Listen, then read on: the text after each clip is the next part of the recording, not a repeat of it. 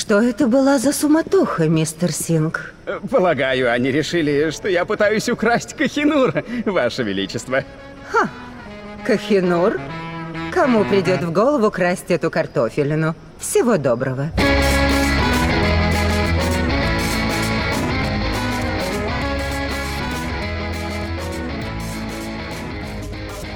Всем привет, это подкаст «Деньги, Джоули, Драконы». Здравствуйте. Здравствуйте, Никита.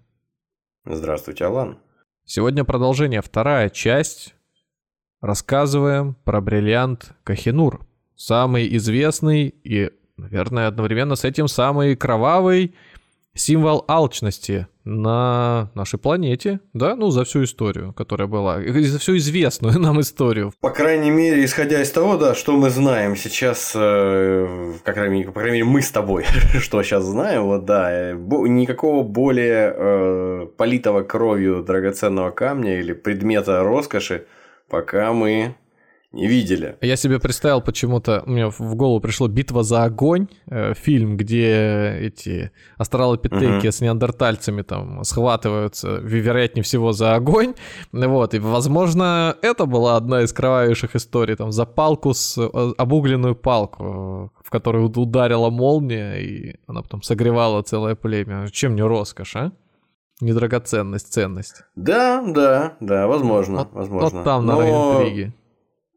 Неандертальцы не создавали империй, а если создавали, то они, о них ничего не запомнилось, э, ни, ни, нигде не, ничего не записали, э, ни, ни единой пиктограммки. Вот, поэтому о них ничего не знаем. Ну, кстати, а может же быть такая ситуация, что кто-то не слушал первый выпуск, я, а кто-то подзабыл. Ты можешь все-таки. Это, конечно, абсурдная ситуация совершенно. Его слушали вообще все совершенно, разумеется. Но, Но если вдруг. Но он с разницей в неделю идет. Дела там разные у всех бывают. В общем, для тех людей, которые действительно начали слушать историю о Кахинуре, о камне Кахинур только вот сейчас, я думаю, что стоит в двух словах пробежаться по предыдущим всем событиям, которые были у нас в прошлом выпуске. Буквально, чтобы составить хотя бы какое-то впечатление. Мы говорим о древнем камне, э, который примерно с 13 века время от времени в истории тех или иных э, государств и правителей э, верховных в Юго-Восточной Азии, так скажем, просто в Азии – всплывает, появляется. Это бриллиант. Не всег... Это бриллиант, да. Мы не всегда можем сказать, что вот в данный конкретный момент это был он или очень похожий на него огромный камень. Надо сказать, что это огромный камень в 190 карат. То есть это 40 граммов. Это как два куриных яйца вместе склеенных. Ну вот, по размеру. То есть это такой камень, который э, необычен по своему размеру, по своим э, свойствам, которые позволяют, не позволяют его спрятать где-то вот так просто от истории. Если он где-то попал на, на глаза нам, то мы однозначно о нем узнаем. Или какой-то похожий на него камень, которых все-таки было такого размера не так много. Поэтому э, отчасти в виде каких-то мифов, полулегендарных каких-то историй. Э, где-то с э, средневековья, с 12-13 века этот камень появляется в истории Индии э, как минимум, в истории Азии. И в тот момент, когда мы можем уже более-менее что-то уверенно сказать о нем, о том, что вот это действительно тот самый камень, о котором идет речь, это вот, наверное, 16 век, начало 16 века, когда была основана империя великих моголов, и вот основатели этой империи, которые завоевали север Индии сначала, а потом и почти всю Индию, они, пришедшие со Средней, из Средней Азии, первые два э, человека в этой династии, они, собственно, и обладали этим камнем, и описали его э, в своих э, воспоминаниях, в своих записках. То есть а, а, об этом можно точно сказать, что этот камень он всплывает где-то в 1526 впервые. Вот так вот точно э, мы можем о нем судить. Этот камень, э, надо о нем сказать, немаловажную деталь, напомнить, а кому-то просто рассказать, кто не знает. Этот камень, подобно древнему индийскому легендарному бриллианту Сьямантаки, который подарили боги смертному, и он приносил несчастье и смерть, потому что все желали его получить, и все пытались за него сражаться – все теряли голову при его виде. Вот примерно такое же ощущение э, вызывал у всех, кто видел его, и Кахинур, как кажется. Потому что так или иначе, это, конечно, возможно преувеличение, но так э, складывались обстоятельства, что те, у кого он оказывался, рано или поздно теряли либо жизнь, либо престол. А так а что удивительного? Вон, у нас э, небезызвестный лидер одной азиатской страны, когда выходит на люди и прогуливаясь там, не знаю, по парку, или на завод приходят, там в обморок падают, потому что видят такого невероятной красоты и вообще впечатляющего правителя. Не, не, как там у него сколько? Каждую неделю у него там по 10 титулов новых прибавляется. Там уже просто описать всю его гениальность, красоту, величие, мощь, э, интеллект, мудрость невозможно. Так и здесь. Вот представь тебе, сколько поколений рассказывают, что вы вообще знаете, что есть вот такой камень, из-за которого там этот э, Раджа другому не знаю, там, руку по локоть в голову вогнал. и, и, и чё? Как? А что случилось? Ну, значит, этот камень от богов там передали первому, тот второму. И, конечно, человеку впечатлительному, мало чего знающему, это ого. И тут, например, на ярмарку приходит кто-нибудь с, бли- с блестяшкой какой-нибудь, говорит, вот Кахинур. Там, во-первых, человек перепугается, может, от того, что сейчас его за- зарубят прямо здесь же, зная, что этот камень, может, еще какой-нибудь проклятый. Конечно, там, наверное, с ума все сходили. Это я, на самом деле, в очередной раз хочу подчеркнуть, что э, правитель одной страны, он как бриллиант, он вечно сияющий. Солнце Чучхе. И нужный всем, да. Великий руководитель. В, общем, э, над камнем, как э, стали э, со временем представлять себе те, те, кто его касался, или те, кто о нем слышал, те, кто находился в радиусе его досягаемости. В общем, над камнем как будто бы тяготело некое проклятие. Он притягивал неприятности к тем, кто им владел. Ну, это достаточно поэтично звучит. Я думаю, что если быть реалистами, то скорее это какое-то стечение, какие-то стечения обстоятельств. Просто люди э, действительно просто были алчными. Все люди, которые, большинство людей, которые с ним сталкивались, были чертовски жадными людьми. И э, если не этот камень, то какие-нибудь другие камни заставили бы их друг другу рано или поздно глотки перерезать. Но история, конечно, э, связана с э, большим, действительности большим одним из самых больших бриллиантов, который перепадает э, то одному, то другому владыке Востока и э, заставляет его либо сходить с ума, либо терять э, голову в прямом и переносном смысле, либо лишаться своего престола. Это, конечно, выглядит очень круто. И мы будем этой истории дальше придерживаться, этой, этой линии поведения. Вот. Будем считать тоже, что некая тягостное такое э, ощущение, оно не, не на пустом месте вокруг этого камня создалось, это действительно что-то что тут нечисто. Вот. Этот камень, который в 16 веке появился у династии Великих Моголов, на какое-то время попал к персам, потом через э, практически сотню лет опять вернулся к Великим Моголам в Индию. Э, и после этого, еще через сто лет, в начале 18 века, Надир Шахом – персидским шахом, приехавшим э, из Персии, захватившим э, всю казну, которую он смог захватить в Дели на севере Индии.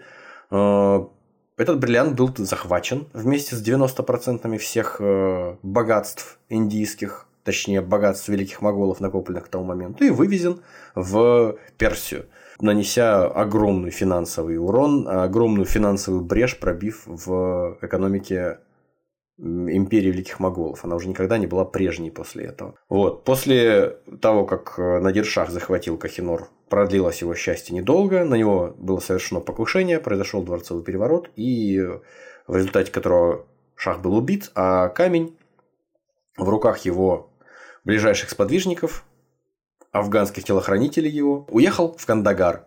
И тот, кто захватил этот камень в свои руки, это был Ахмад Шах Дурани, который создал небольшое, но довольно мощное афганское государство, рассматривая бриллиант Кахинур как э, символ, один из символов главных своей государственности, что в дальнейшем, собственно, происходило и со всеми э, следующими владельцами камня. То есть это было для них не просто королевская драгоценность, но и символ некой э, независимости и суверенитета государственного, очень важный. То есть его нужно было постоянно держать в руках, постоянно при себе. А не было случайно такое, вот, может быть, не знаю, там встречал ты, когда готовился еще, что вот этот камень, вот ты говоришь, он символ был, может быть, его где-нибудь изображали, рисовали, может быть, он как своего рода таким словом нарицательным уже стал, что вот Кахинур, и даже, может, называли по-другому, конечно же. Кахинуром камень стали называть, кстати говоря, только когда в начале 18 века, как я уже говорил, Надиршах захватил Дели. Mm-hmm. Именно Надиршах и дал ему имя. Mm-hmm. То есть до этого он назывался там э, Бриллиант Бабура в честь э, основателя династии Великих Моголов, вот, который первым описал его, захватив э, север Индии в начале 16 века. Вот. А вот именно после завоеваний Надиршаха этот камень получил название Кахинур, то есть море света. Угу. А чего, собственно говоря, мы уже второй выпуск записываем, а иллюстрацию э, э, этого камня мы так и не предоставили. Я думаю, что надо исправляться, и у нас в у нас, у, нас, у нас в Телеграм, да, у нас в Телеграм вы можете увидеть иллюстрацию не самого, естественно, камня, Почему естественно? Потому что э, камень менялся в процессе своего существования. Я расскажу позже, как.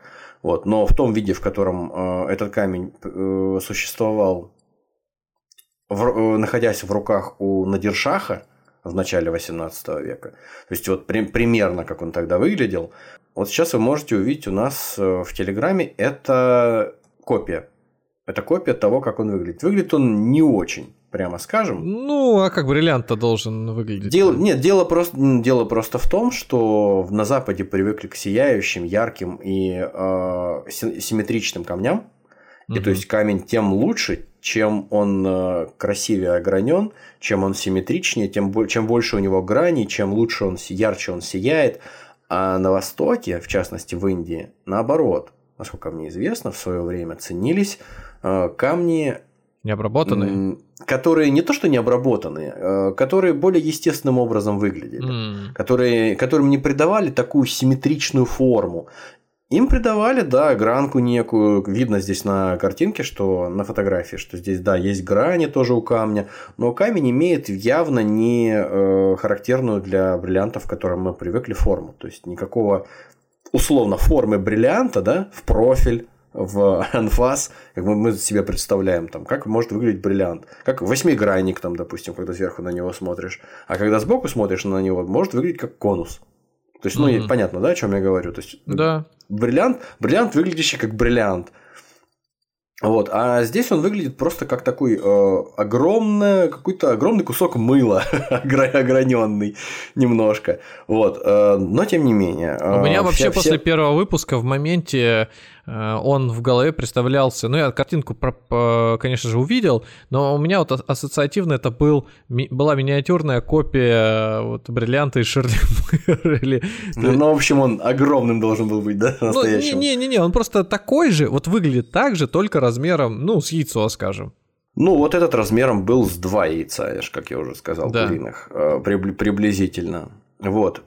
Когда Надиршах захватил этот камень у моголов, в 1739, если не ошибаюсь, э, он вывез его не сам по себе, этот камень, из э, Дели, а он увез его в в виде драгоценного э, трона. То есть он был э, вставлен в крышу огромного трона, целой беседки фактически. Мы рассказывали в прошлом выпуске, для тех, кто не слышал, называлась эта история вся «Павлиний трон». То есть огромное э, строение, беседка на четырех колоннах, на которой, э, под которой стоял, э, стояло кресло, целый mm-hmm. диван.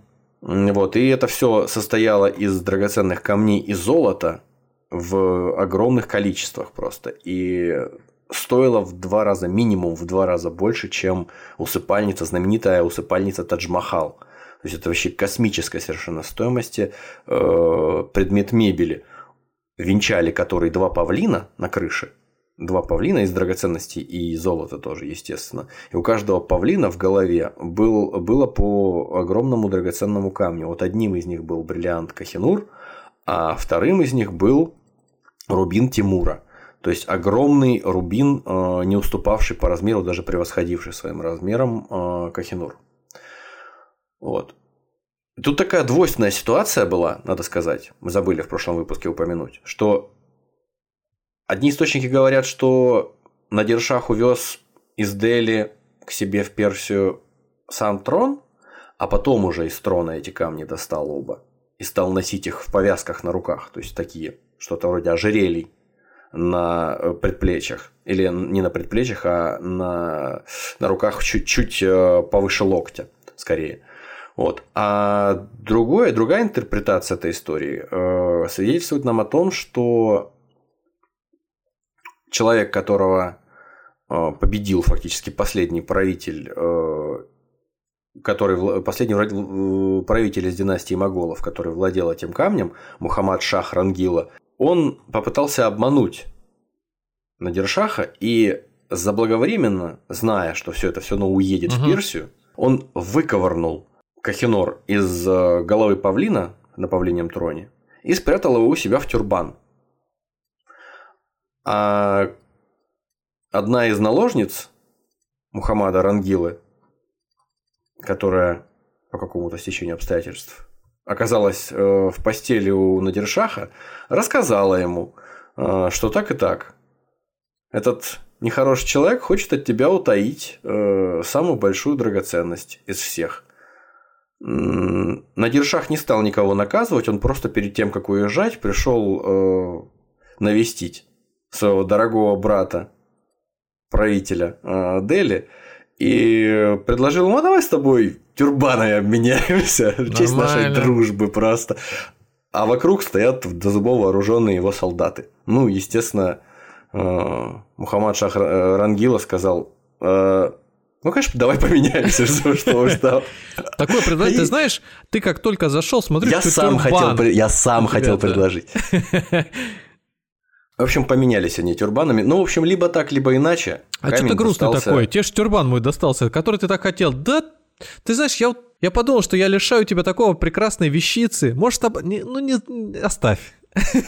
Ты, я, я восхищаюсь твоей щедростью да. и сострадательностью, но, но нет, я, я потерплю. Я же сам предложил в конце концов. Да. В общем, в общем одним словом, этот бриллиант уехал в конце концов в Персию, как мы говорили. Все, закончили мы с Персией. Переносимся в Афганистан.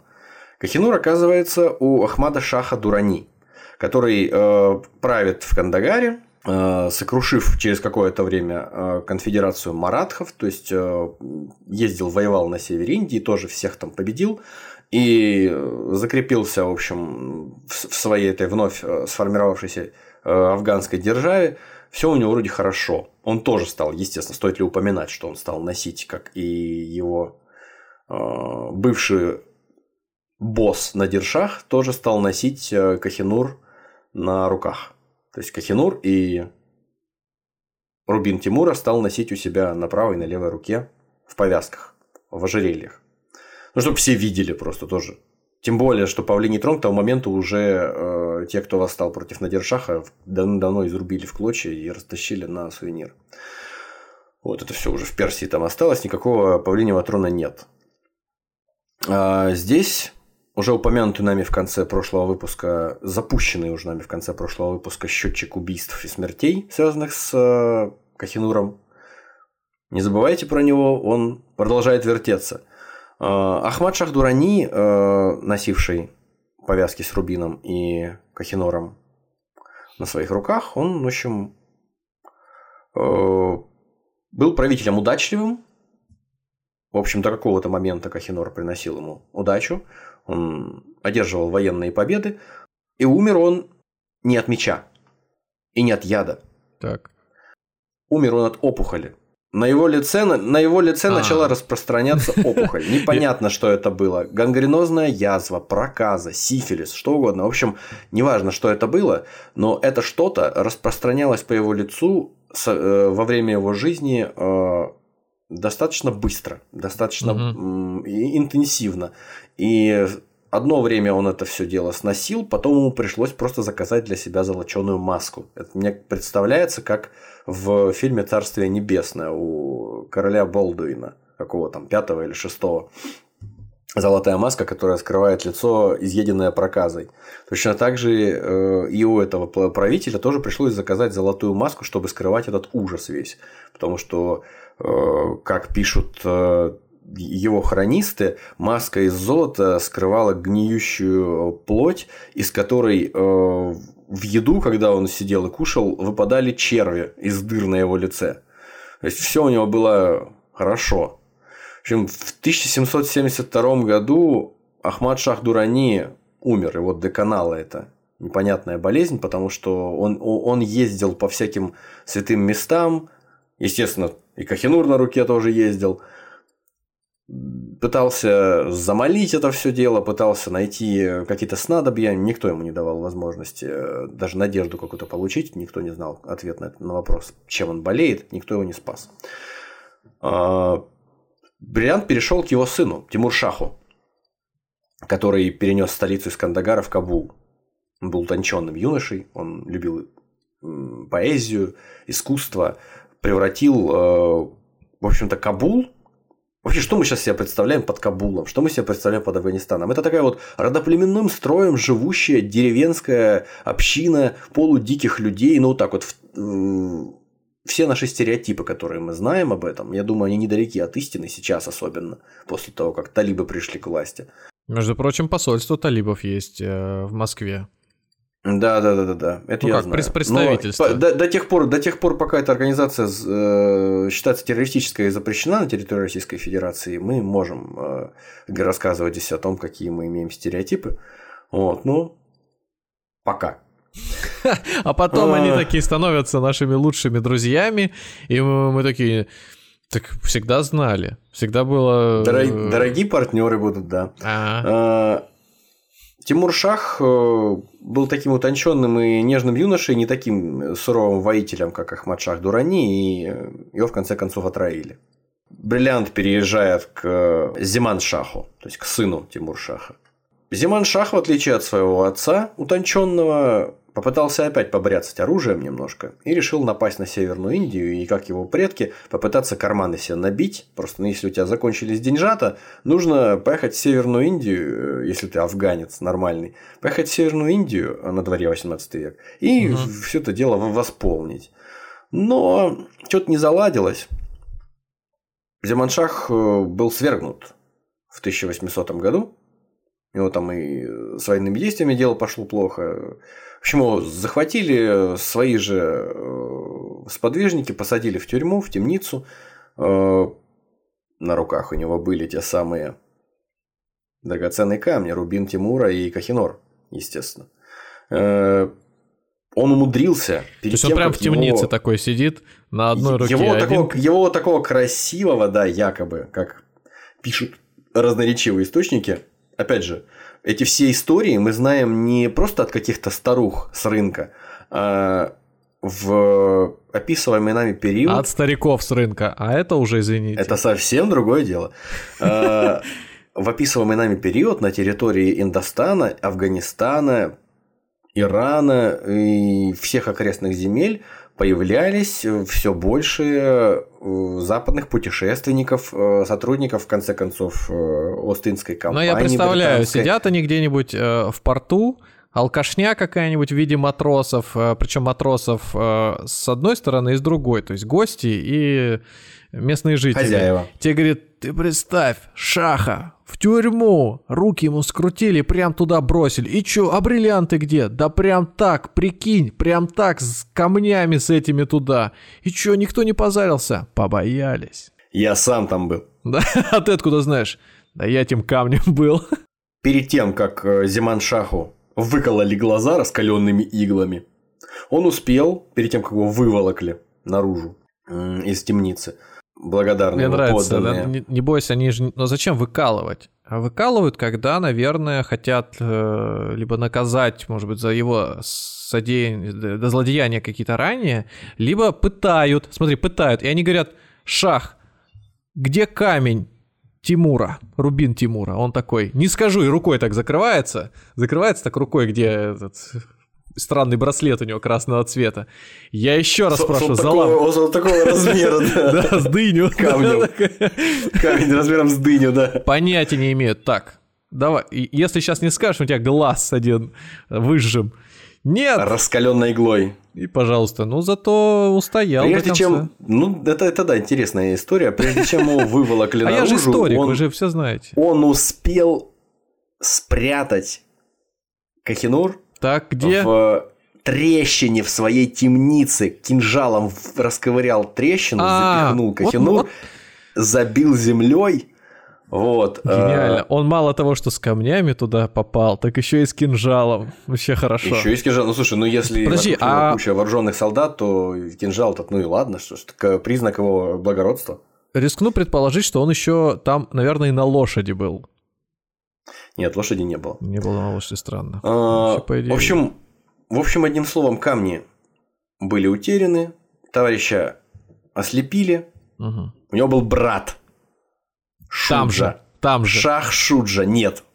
Просто у него был брат. То есть я знаешь, как себе теперь представляю это все дело и специально тебя путаю. Вот мое, время пошло. Я это вцепился, кино. Вцепился в, кал... кино. Этот, в каламбуры какие-то, в, в трэш-юмор. Короче, там у него бладхата была, знаешь, как вот сидят э, воры в законе, у них там радио, телевизор, это, стол накрытый, там все, все самое хорошее, ковры мягкие, мягкая мебель, так и этот тоже сидит. Вроде как посадили в темницу, но при этом и нож есть, и с его же бриллиантами, и брат там где-то. Ну, брат как, родной или типа братан?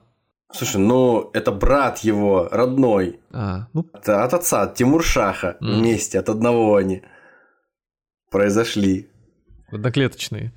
Итак, Шах Шуджа, брат ослепленного властью Диман Шаха, скрывается от тех, в общем, бриллиант, ну, о котором, собственно, вся речь у нас сейчас. Бриллиант пока до потер... Э, потерян до поры до времени. А, Шах Шуджа, брат Зиман Шаха, скрывается от остальных, потому что, ну, переворот государственный произошел в афганском королевстве. Скрывается от тех, кто пленил его брата. В конце концов, он возвращает себе власть в Афганистане. Все у него получается. И человека, в чьей крепости, ну, то есть в чьей крепости был пленен и ослеплен брат Зиманшах, казнят. Угу. Причем не просто так казнят, а с выдумкой. Сейчас тебе будет интересно. Ему в рот запихивают кучу пороха и взрывают. Ничего не напоминает. Его и жену, и детей этого подлеца привязывают к жерлам пушек и выстреливают, в общем, из пушек, разносят их в клочья. В общем, не стесняются совершенно. Не стесняются в своем месте, вообще никакими себя не ограничивают э, моральными, этическими Все еще э, не могут устоями. найти, все еще не могут найти камни, да, которые он где-то. Шуджа, да, задачился поиском этих двух самых главных для своей семьи и вообще для всей вселенной камнями э, Кахинура и Рубина Тимура отправил тысячу миллионов э, афганцев искать. Искать! Я, я не могу со своей водой остановиться. Я просто представляю, что одно дело, я вот сижу человек, который слово Кахинур-то узнал пару недель назад, а тут э, мне рассказывают эту историю, я думаю, а будь я, ну не я, а какой-нибудь ну, вот обычный житель Индии, который все эти сказки с детства, наверное, по сто раз знает. И вот мы одну из таких иллюстраций для детей, не иллюстрации, а мультипликации для детей выложили в Телеграм. Э, то есть это, я думаю, распространенная история, как у нас там про конька-горбунька или про колобка. И тут, например, выходит очередная часть Marvel, Э, где рассказы про камни бесконечности, и там, наверное, вообще мозг взрывает. Так это же они у нас, наверное, идею сперли. Или это вот он, Кахину. Это культурная апроприация. Это культурная да? апроприация. Все эти камни, конечно, ну что, если, э, как это... Бхагавата Пурана, в которой про камень Сиамантаку написали, она по-разному оценивается, она там Некоторые исследователи говорят, что она там в седьмом веке, в пятом веке написана, нашей эры. А некоторые храбрецы говорят, что 3000 лет до нашей эры, то есть ей может быть до 5000 лет, и поэтому какие там Марвел, вы о чем? Mm. Конечно, это все культурная апроприация индийского культурного наследия, надо платить, платить и кается. А, Шах Шуджа отправил людей своих найти Кахинур и найти Рубин Тимура. Кахинур в результате обнаружили у какого-то мулы, который за небрежностью или за каким-то своим недопониманием использовал этот э, булыжник как пресс-папье для бумаг, просто считая стекляшкой. Mm. То есть он переворачивал страницы книги и там при, при, при, приминал какие-то своим, э, либо эти страницы, или документы при, прикладывал. Ну, это как в, у этого самого, у Марка Твена в «Принце и нищем», как нищий, превративший, превратившийся в принца, колол орехи большой королевской печати. Я в это... только, только круче. Я в это не поверю. Причем оказался конкретно в мечети, конкретно, значит, там. Ну, слушай, такого, ну, слушай, такого размера камень... Не-не-не-не. Это, возможно... ты не читаешь смыслы. Тут смысл в том, что, а, мула не видит в, ц... в, драгоц... в драгоценностях никакого смысла, потому что он преисполнен. Хочешь сказать, просто... что сотрудники какой-то церкви, они что, они должны быть обязательно какими-то жаднющими, что я не Наоборот. Понимаю. Почему-то? Наоборот, я говорю, что он на таком уровне находится, что для него... Просветление. Да, драгоценность это вообще не имеет никакого значения, и он вот ей... тут ты прав. Как безде... да. безделушка какой-то. Либо второй вариант, там неизвестно какой он там настоящий или настоящий был, когда приходят к тебе вооруженные люди, говорят, э, камень,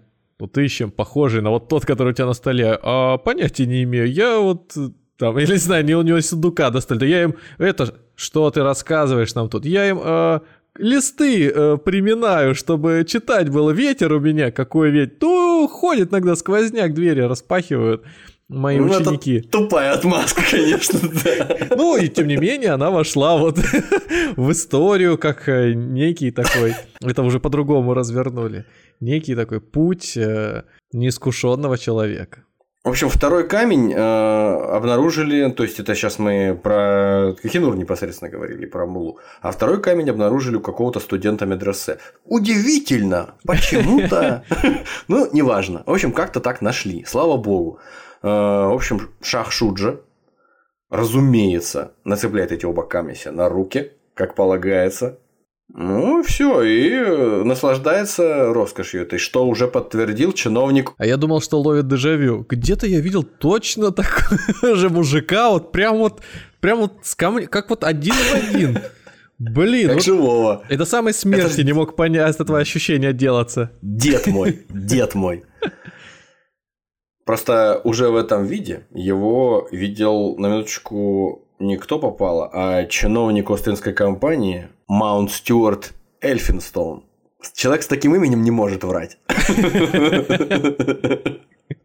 Просто не может. В первой половине 19 века это происходило. Так что нет, никто, никто не ошибается. Это сто процентов так и было.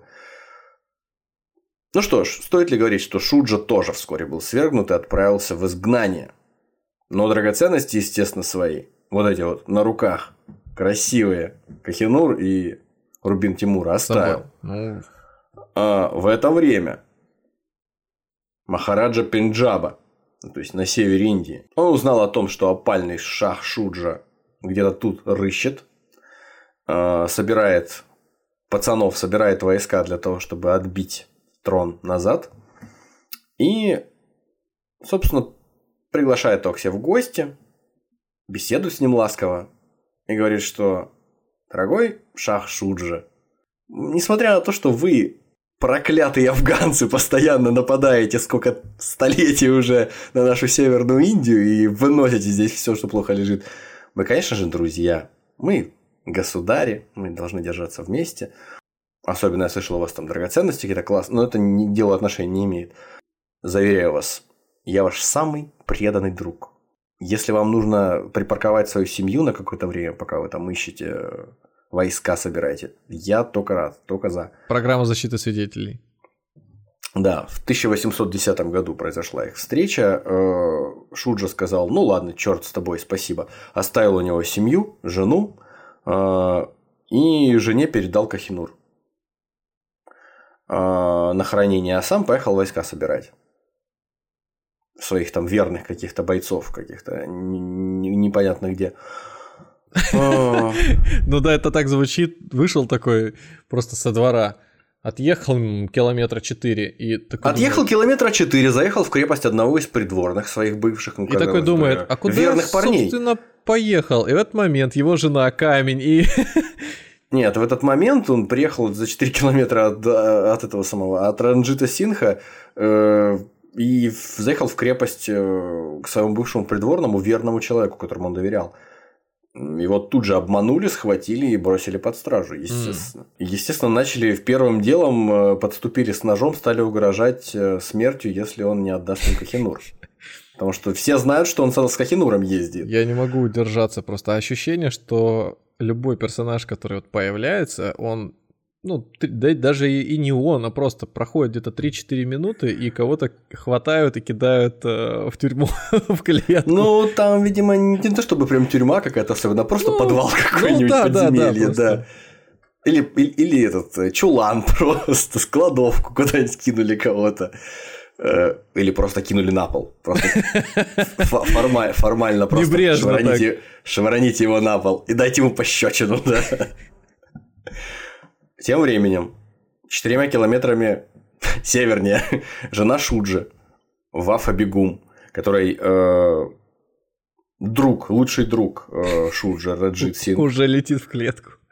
Да, да, да. Угрожает э, забрать алмаз силой и Кому отобрать ее, а, а, ну, жене, у которой а. хранился в это время алмаз.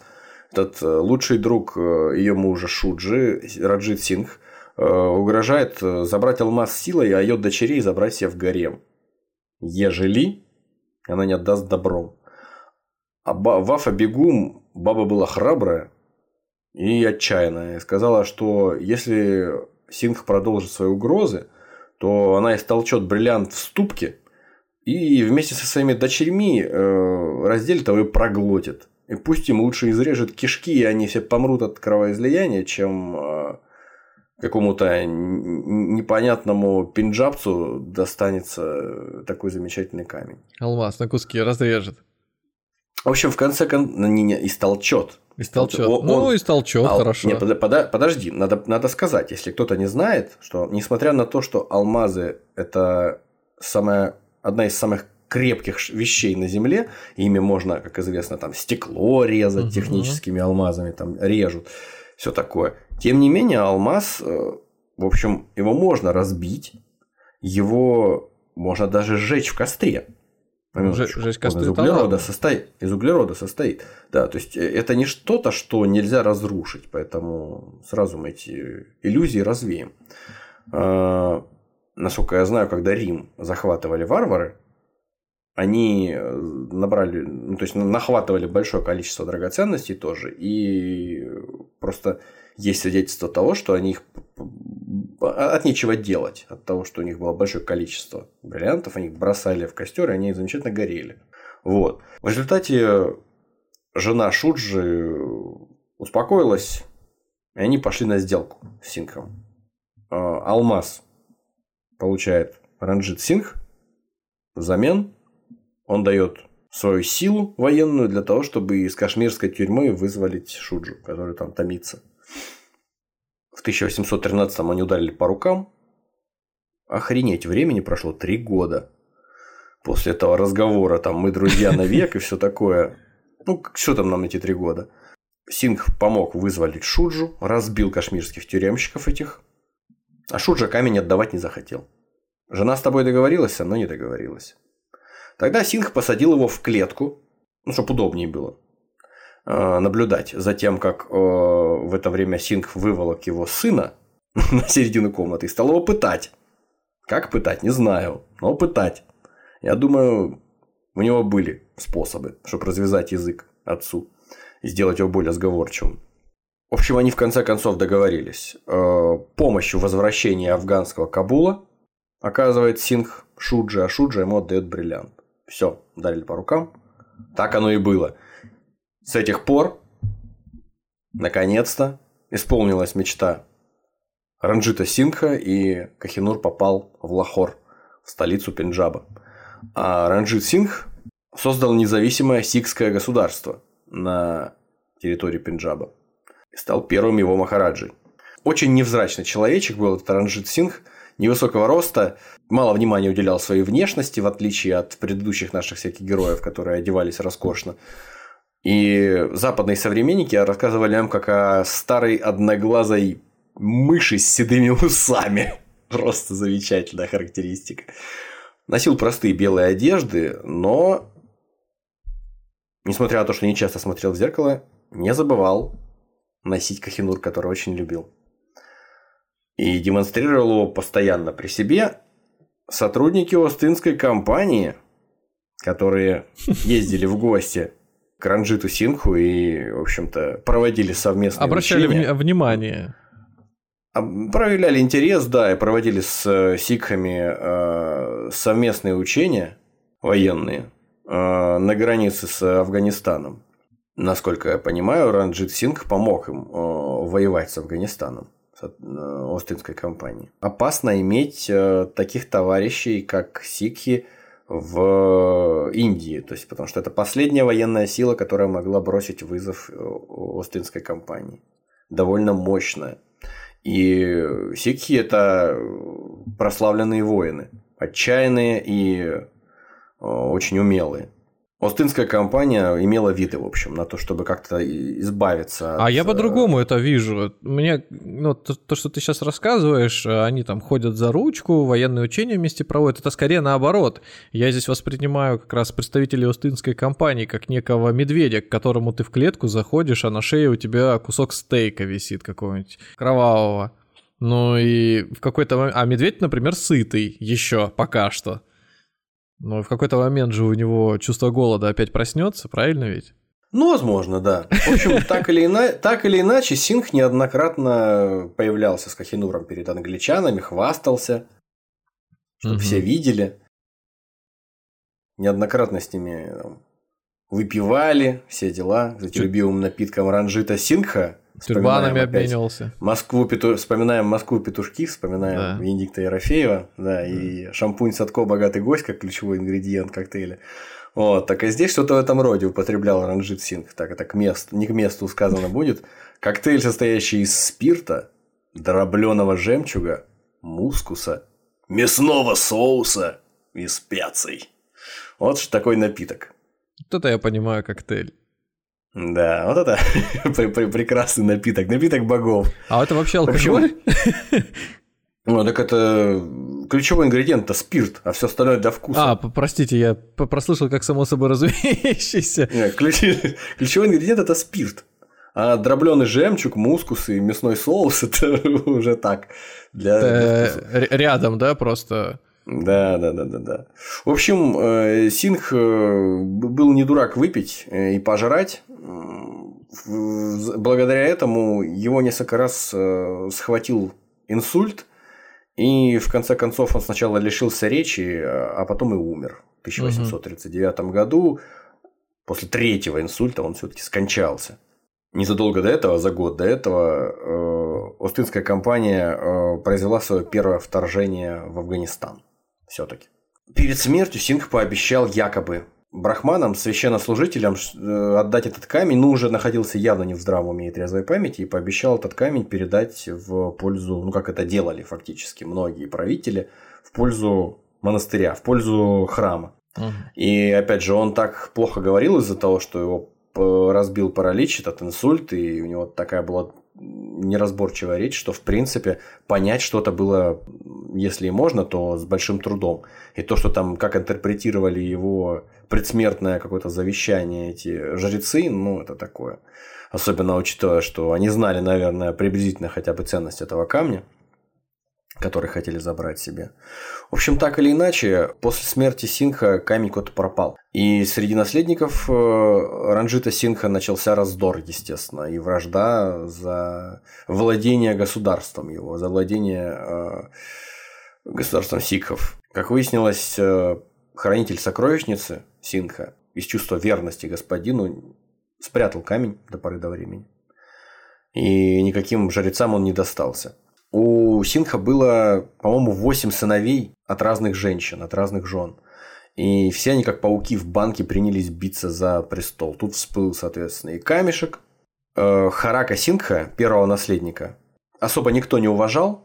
даже презирали, прямо скажем, за то, что он был бездельником, любил э, употреблять э, гашиш и опиум и проявлял полное безразличие к государственным делам. В общем, так или иначе, его отравили. Его медленно-медленно, почти целый год э, травили, подмешивая ему в еду свинец и ртуть. И в конце концов он э, сначала ослеп, потом э, покрылась язвами у него кожа. В общем, в агонии страшной скончался в 1840-м. Следующий наследник Наусиха, Наунихал. Молодой, народ его любит. Все вроде хорошо. Не успел камешек себе на руку привязать, начать красоваться, войти на трон. Совершенно случайно, во время того, как он проезжал э, где-то в городе под какой-то аркой каменной, э, невзначай упала каменная глыба прямо ему на голову, проломила голову, и он умер. И там еще несколько человек рядом с ним. Там, видимо, глыба была размером с коня. Кам- а, каменный конь упал. Да, и, в общем, все, все было грустно. Там об этом рассказывает человек, который, в общем, приближенный покойного э, Ранджита Сингха, европейский доктор, который э, наблюдал за этим всем, его пригласили, мол, помогите спасти человека. Он приходит в палатку, а там человек лежит, у которого просто голова в разбита, да, да, да, и, и мозги вокруг разбрызганные. Он говорит, ну, медицина бессильна, хорошо. В общем, что можно сказать? Камень делает свое дело. Камень приносит счастье и душевное спокойствие. Концентрация всем. камня настолько велика, что в принципе правителем э, этой державы уже камень стал. А Но мы продолжаем. Все ж не заканчивается. После того, как э, Наунихал скончался, после неимоверных усилий на трон взошла сначала королева-регент Махарани Чандкаур, а потом ее э, отодвинул и, собственно говоря, попытался взойти на трон еще один из наследников Шер Синг. Угу. Еще один сын Ранджита Синг. Естественно, обвязался Кахинуром, зашел на престол, и уже в 1842 году случайным образом, а, пока служанки расчесывали волосы, Чанд Каур, а, опять же, совершенно случайно они забили ее палками и камнями, проломили ей голову. Это как?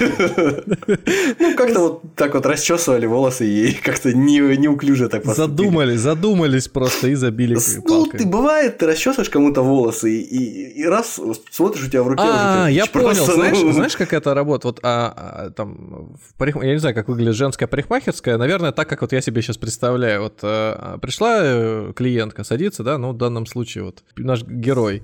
Вот, э, да, Чан Каур. Садится там, значит, слуги его волосы расчесывают, ее, расчесывают. Ее. ее, ее волосы расчесывают, расчесывают и такие. Да, э, ты знаешь, вот у меня кто? Свекровь, с ней, ты понимаешь, уже вроде бы и пытаюсь как-то разговор наладить. То есть все. А она ни в какую. И уже на нервах уже просто потом. А я ей говорю, да ты подумай, что ты что, послушай да. меня. И камнем. Говорю, мама, вы меня послушайте, да. И... Ой. Кусок черепа уже, этот, расческа уже, да, вошла в череп. Да. Ну, примерно так как-то и было. Шерсинг подумал, что, опять же, бога за бороду поймал, все в порядке. А, наконец-то он э, единственный последний наследник остался после того, как э, Чанд Каур была случайным образом забита камнями. В 1843 году, через год после инцидента, в охотничьем домике в ближайшем лесу Синг э, встретился со своими двоюродными братьями двумя, которым он доверял, естественно. Братья показывали ему роскошный, новейший охотничий э, мушкет. Очень красивый. А Шерсинг большой ценитель огнестрельного оружия, особенно там красивого, современного. В общем, когда Шерсинг рассматривал дробовик, как потом рассказывали братья, э, дробовик случайно выстрелил. Причем один раз случайно выстрелил в грудь Шерсинку, а второй раз в голову, в лицо. Случайно. Да. В это же время приблизительно в лесу совершенно случайно обнаружили десятилетнего любимого сына и наследника Синка, случайно изрубленного в клочья саблями. Ну, так бывает. Там нет такого, что человек уже, там, не знаю, будучи пятым во всей этой истории, вот он получает этот камень и уже с опаской какой-то, не знаю, там на руку себе кладет. Нет? Вот э, после того, как целая гора, то целая гора этих трупов уже покоилась на могиле великого Ранджита Сингха, этой одноглазой мыши, если помнишь. Мгм. Э, Остался малолетний Далил Сингх, сын Рани Джиндан, э, одной из э, его жен, 17-й, если быть точным, жены Ранджита Сингха, э, с которой он зачал сына, когда ему было уже 55. И говорили о том, что что-то как-то возможно, это не совсем его сын или совсем не его. В общем, это к делу отношения уже не Хм. имеет. На мягкую, пухлую, маленькую детскую ручку был привязан Кахинур. Ну, тут, соответственно... Никаких случайностей быть не могло, все-таки ребенок. В фильмах не Нет, убивают нет, детей. нет, нет, нет. Нет, детей, конечно, никто не убивает, и здесь тоже не станут. Еще один сын, бесконечные сыновья, они уже утомляют. Мне самому хочется уже начать прикладывать руку к тому, чтобы их количество уменьшилось. Пашаура Сингх, еще один сын Ранджита Сингха, сводный брат ма- малолетнего Далипа, устроил против него мятеж. Против своего пятилетнего брата. Очередной син. А, Да, он попытался против него злоумышлить, злоум- злоумышлять, и э, ничего у него не получилось. Брат матери э, Далила Сингха, то есть дядя его, сопровождал этого мятежного Пашауру Сингха домой из пункта А в пункт Б. В общем, я не знаю, как это получилось. В общем, мятежника задушили. Просто вот как-то задушили. Ему стало нечем дышать внезапно, и, и все. Ну, может, просто стало нечем дышать. Ну, могло же быть такое. Ну, задохнулся, поперхнулся, да. Э, да нет, ну просто ну- вот конкретно там, где он был, ну, воздух кончился. В это время стервятники из Остинской компании за этим всем наблюдают. Так вот, приставив э, сло- сложенную козырьком ладонь к глазам. Если бы И- это был бы сериал какой-нибудь индийский, мы бы выяснили, что за каждой этой смертью стоит, ну, предположим, вот тот самый э, с красивым э, именем, фамилией мужчина, который везде ходил с э, их по прадедам, кто он там и был уже. Я уже просто запутался в этих синхах очередных. Я жду, когда появится группа... А, э- Маунт Стюарт Да, Эльфинстон да, ходил. Да, что он за всем этим стоял на самом деле, под, под, под, Я бы не подмешивал. удивился, если бы это было так, но, по всей видимости, они и сами замечательно справились. Я- Это я говорю- Самоподдерживающаяся реакция. Я говорю, я жду, что конец, э, в конце концов появится э, уже не очередной там их ребенок, а появится группа NSYNC, найдет камень и распадется в этот момент. Точно, точно. Распадется группа, распадется камень. В общем, ОИК, Остинская компания, наблюдает за этим всем и э, понимает, что сейчас самое время, самое время решать свои вопросы. Потому что все, наследников не осталось. Все друг друга перерезали, передушили, передавили, перетравили, и все, малыш остался. Один маленький мальчик с мамой. С ним-то Всё. уже можно иметь дело договариваться. С э, договороспособный, да.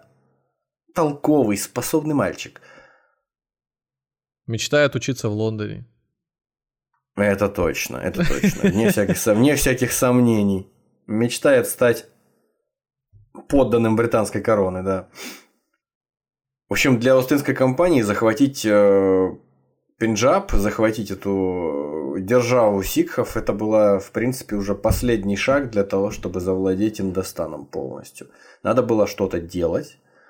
И некоторым придворным Далила Сингха было предложено ну, как-то как позговорчивее стать.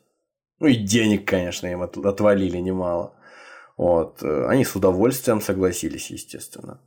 А к этому моменту под надуманным предлогом началась Первая англо-сикская война. Мгм. Ну, не то чтобы англо-сикская, как мы обычно знаем, да, Остинская компания, конечно же, воевала. Их, их-то там, на- наших-то там британских парней там нет. Там какие-то вот торгаши. Торгаши какие-то. У которых э, на минуточку к тому моменту было, как мы знаем, армия в два раза превосходящая армию Британской империи.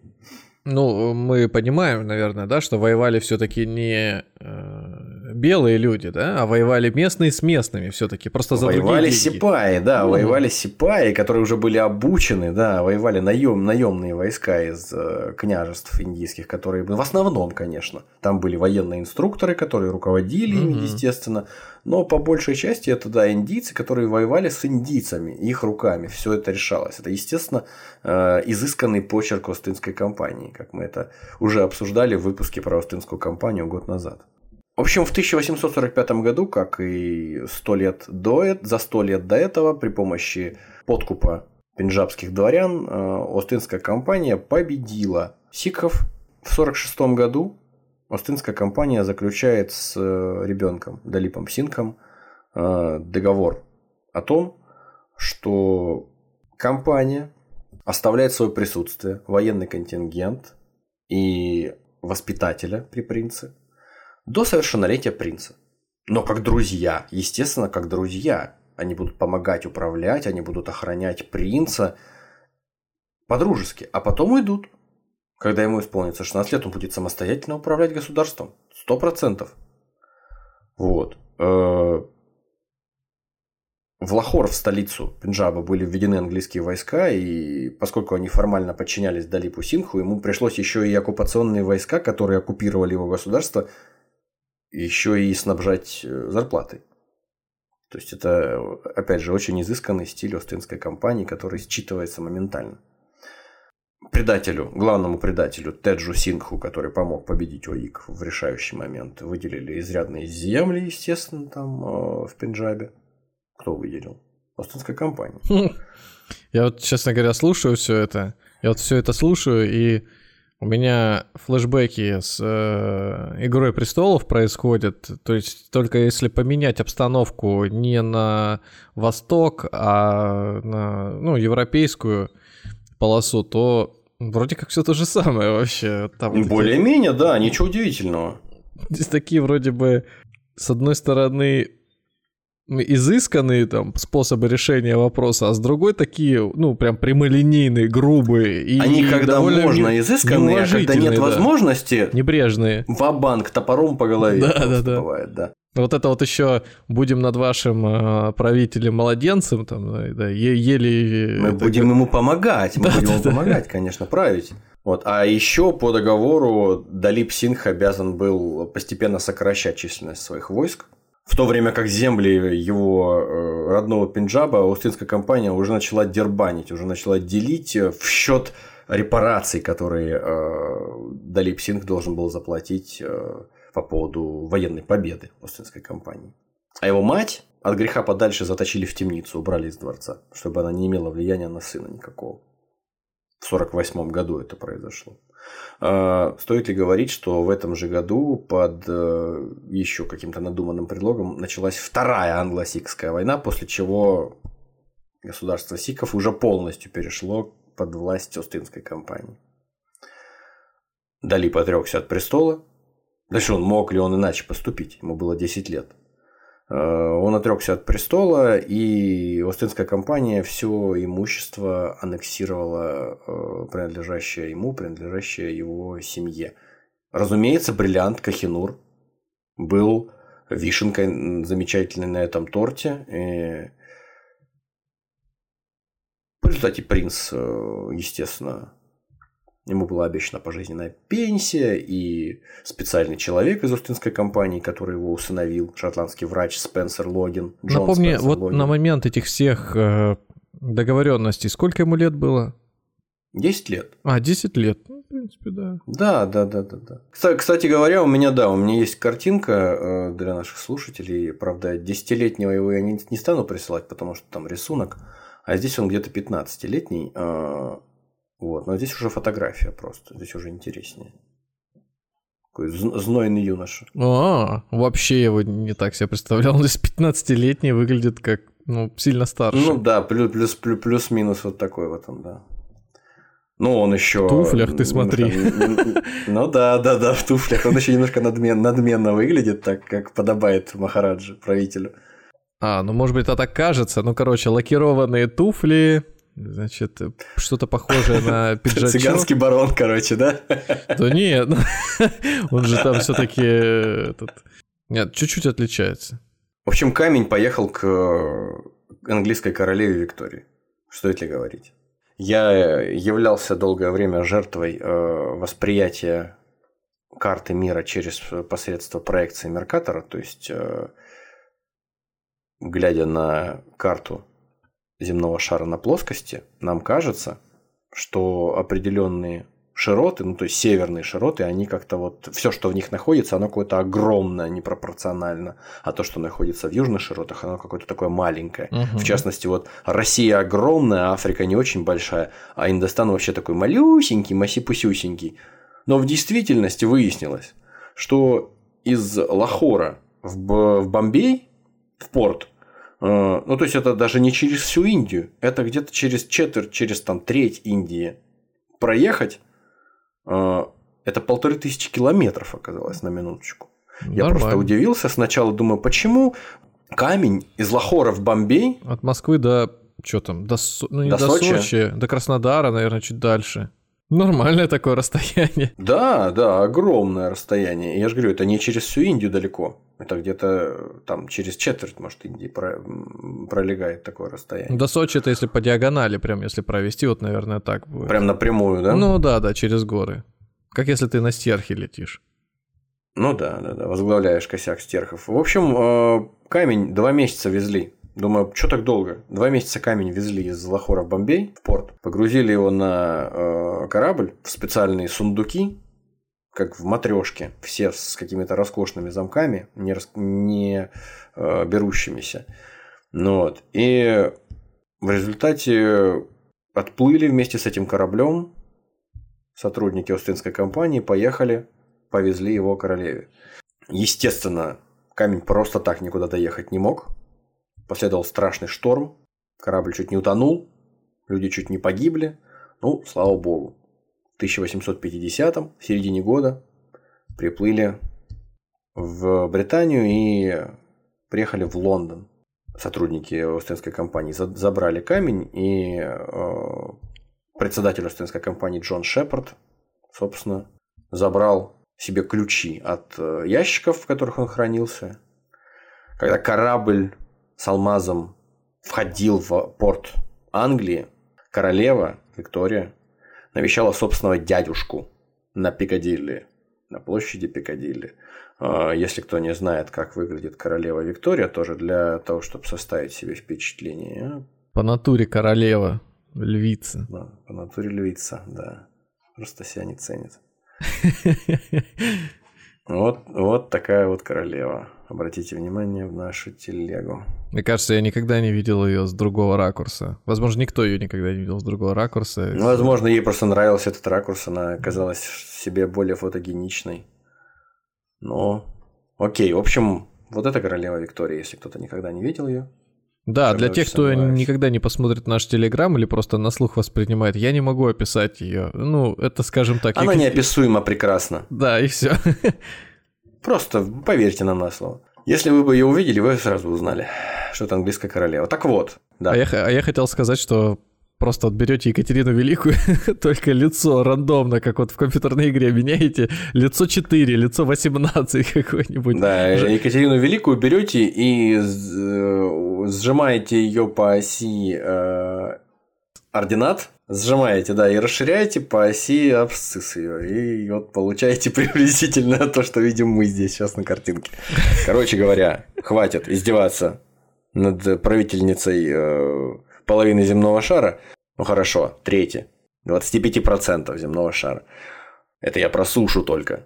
В общем, королева навещала в это время, пока корабль э, с, кораб... с алмазом заходил в порт, э, в порт Плимут, королева навещала собственного дядюшку – на площади Пикадилли. А при выходе из особняка Кембридж Хаус элегантно одетый мужчина, Роберт Фрэнсис Пейт, бывший армейский офицер, ударил ее по голове тростью с металлическим наконечником. Просто ударил королеву по башке. Тоже в своих мыслях каких-то был.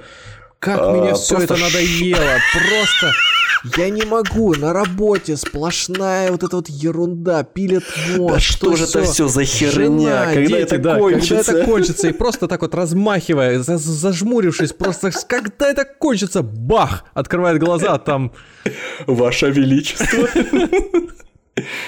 Короче, было достаточно удара для того, чтобы... Удара было достаточно для того, чтобы э, сбить чепец или там, шляпку с королевы и вызвать кровотечение. самое главное, да, шляпку сбить.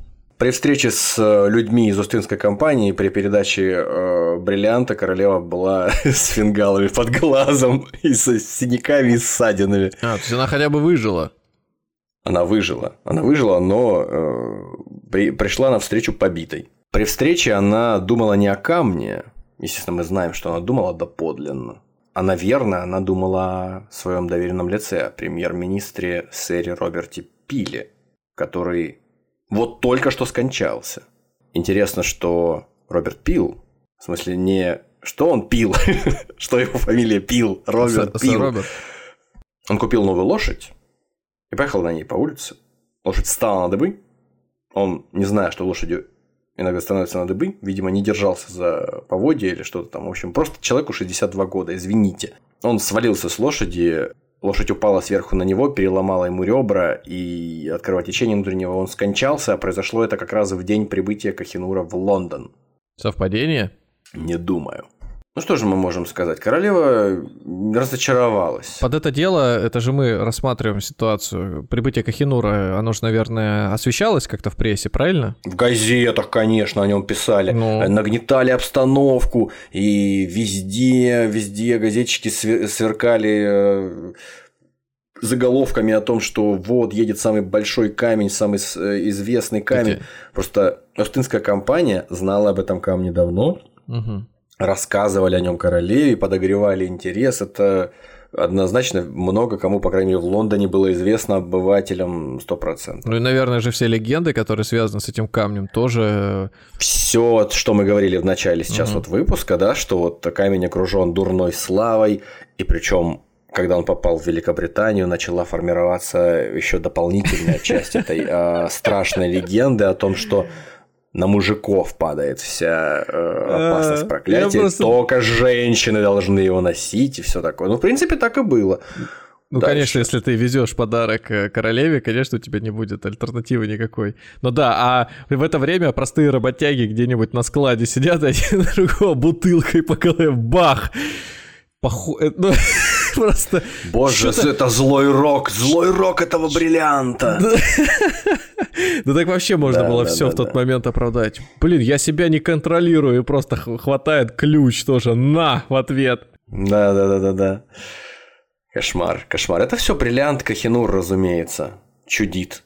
Королева посмотрела на камень и э, в своем дневнике потом написала Мы повидались с членами Остинской компании, привезли из Лахора драгоценный камень Кахинур. По предварительным оценкам он стоит примерно 500 тысяч фунтов. На минуточку чуть дальше я скажу, что сумма в 8 тысяч фунтов на те деньги, на середину 19 века, на нынешние деньги, по крайней мере, а, автором книги о Кахинуре, которая помогла мне подготовиться к выпуску, Уильямом Далримплом, переводится, в общем, сумма 8 тысяч фунтов переводится на нынешние деньги как миллион фунтов.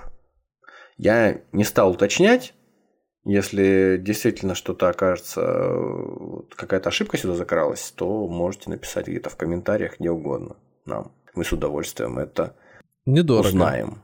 Так вот, если 5 тысяч или там 8 тысяч фунтов 19 века, середины 19 века это миллион Пока на наши недорого. деньги, то 500 тысяч фунтов, в которые оценивается Кахинур, это, это недорого. правда?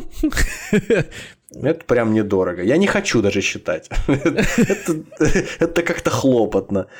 Это вот в прошлом выпуске мы сказали, что основатель династии Великих Моголов, Бабур, который первым описал в 16 веке этот камень, в, свое- в своих записках тоже, в своих дневниках, он утверждал, что вполне возможно, этого камня хватило бы на то, чтобы люди со всей земли известной смогли заплатить в течение, ипо- в течение ипо- да, смогли заплатить кредит. ипотеку в Москве.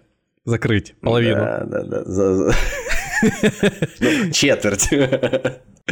Смогли питаться в течение двух с половиной дней. Ну, то есть, э, это действительно много. 500 тысяч фунтов на середину 19 века, даже если бы я не знал, как это переводится там в современные деньги. Я думаю, что это и сегодня миллион фунтов недешево, но, но то, то, то, что я себе представляю, это, конечно, Космос. это, конечно, а, а, ну, это правда космическая сумма совершенно. Тем не менее, королеву не впечатлил камень. Мы уже рассказывали о том, что на Западе привыкли к другому качеству бриллиантов, то есть э, А. к более красивым, ограненным Ну, камням, которые при свете э, каких-нибудь там ламп или э, дневного света начинают, с- свечей начинают сиять, переливаться, а здесь какой-то кусок мыла привезли Ну да. здоровый. Ну что это такое? Я представил себе, сидит королева такая, подпитая слегка. Как зовут этого, который я привез? с фингалом. С фингалом. да, да, Как зовут, который я привез, э, мужчина? Э, ну, председателю Устинской компании, по всей видимости, Джон Шепард приносит ей. Она ему, Шепард, вы не на привозе. И рукой такого раз и смахнула со стола. Да, это мы сейчас процитировали абсурдистскую комедию Ширли Мерли. Ширли Мерли. Там было- не в курсе. Козюльский, когда приехали э, продавать алмаз. Банди- бандиты привезли огромный алмаз, продавайте где-то на Какие Брайтон-Бич, что бандиты? ли. Какие бандиты? Привезли, генерал привез сам в Японию продавать алмаз. Там был Нет, я сейчас покупатель. говорю про историю. Я сейчас говорю про историю, когда Джигарханян Мерли. привез Джигарханян, алмаз. какой он бандит? Джигарханян привез алмаз, он же бандит Какой главный. он бандит? Какой он бандит? Ты что, у него звание было? Ну понятно, начинается сейчас. Не-не-не, ну смотри, он же...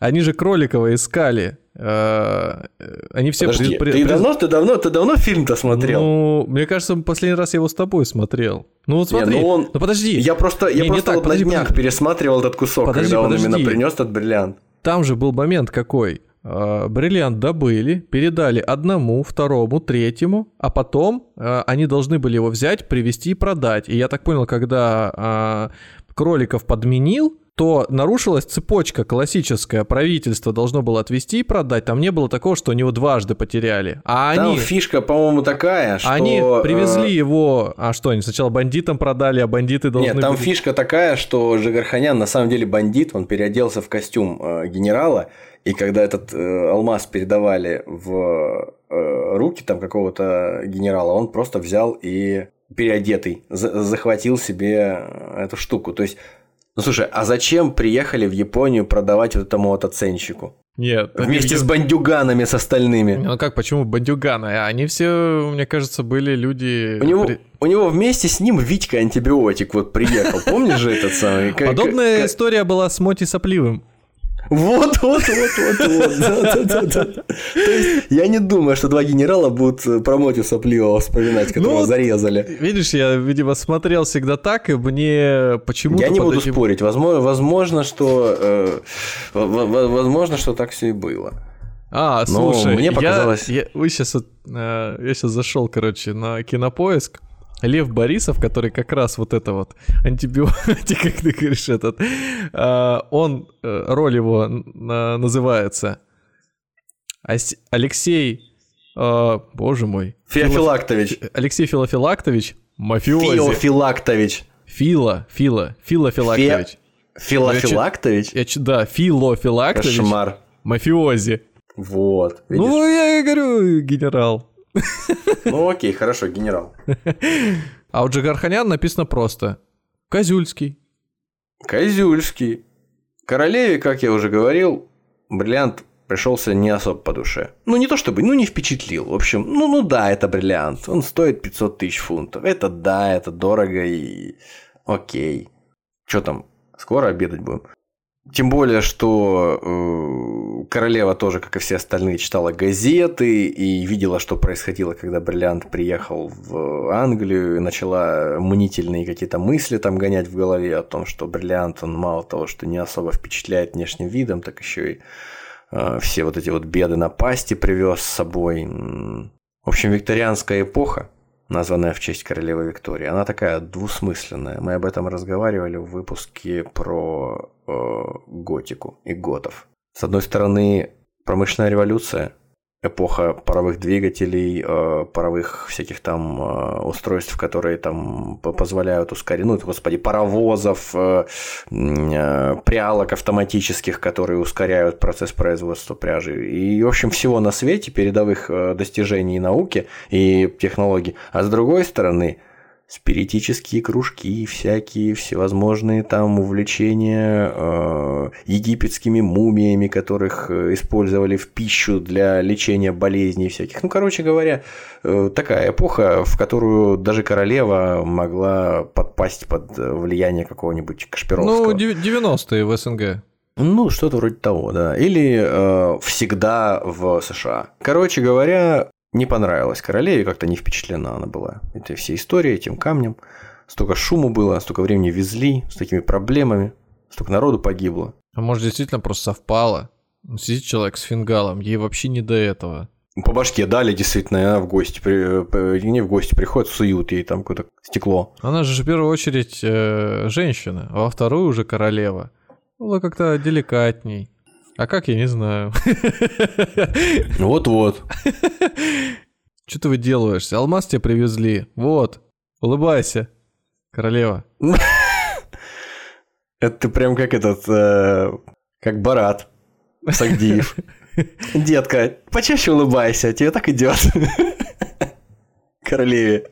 Подписал договор, откачусь немножко назад, э, по хронологии договор по отчуждению всей территории Пенджаба и по захвату фактически э, Пенджаба у индийских э, значит, этих сикхов подписал с малолетним Далипом Синхом граф Дальхузи. Я надеюсь, что я правильно поставлю ударение. Граф Дальхузи, имевший должность главнокомандующего Индии.